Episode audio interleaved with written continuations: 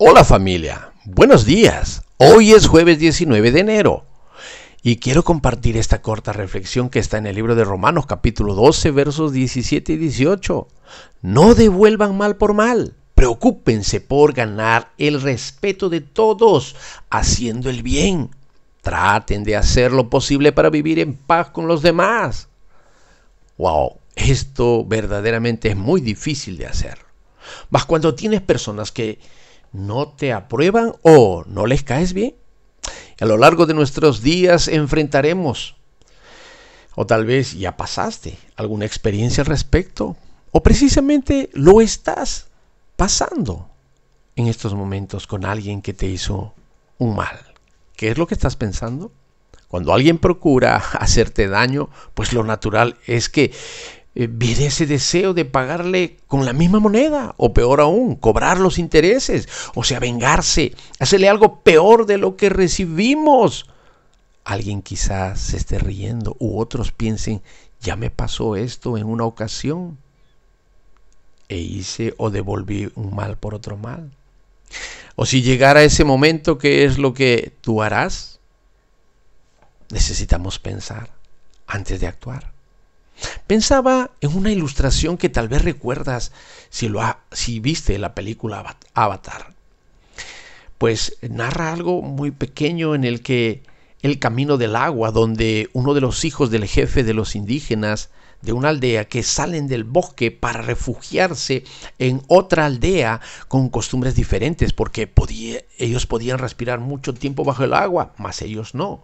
Y uno de los hijos del jefe de esta aldea eh, eh, en acuerdo con sus eh, otros hermanos, lo engañan, le, hacen una trampa, llevándolo a un lugar profundo con la intención de cazar, pero sin que se dé cuenta lo abandonan y es atacado por una bestia marina.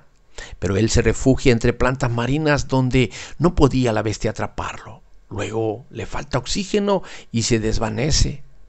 Pero es salvado por una bestia marina más grande que la que eh, estaba atacándolo.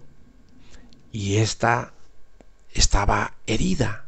Mas cuando el muchacho despierta y se da cuenta de que tenía un arpón en la aleta esta bestia, lo libera. Y de pronto ellos se hacen amigos.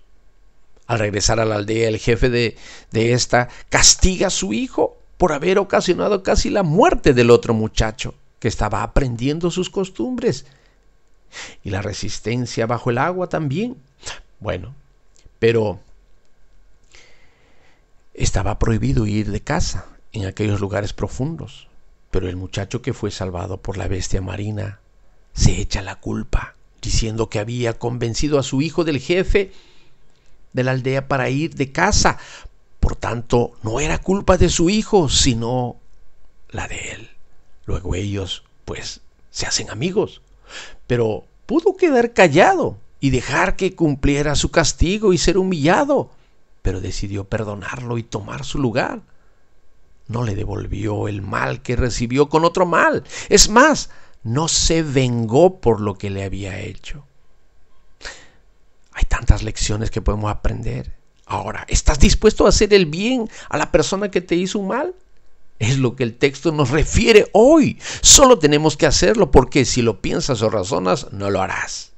Es tiempo de cambiar nuestras actitudes para vivir en paz con nuestro prójimo.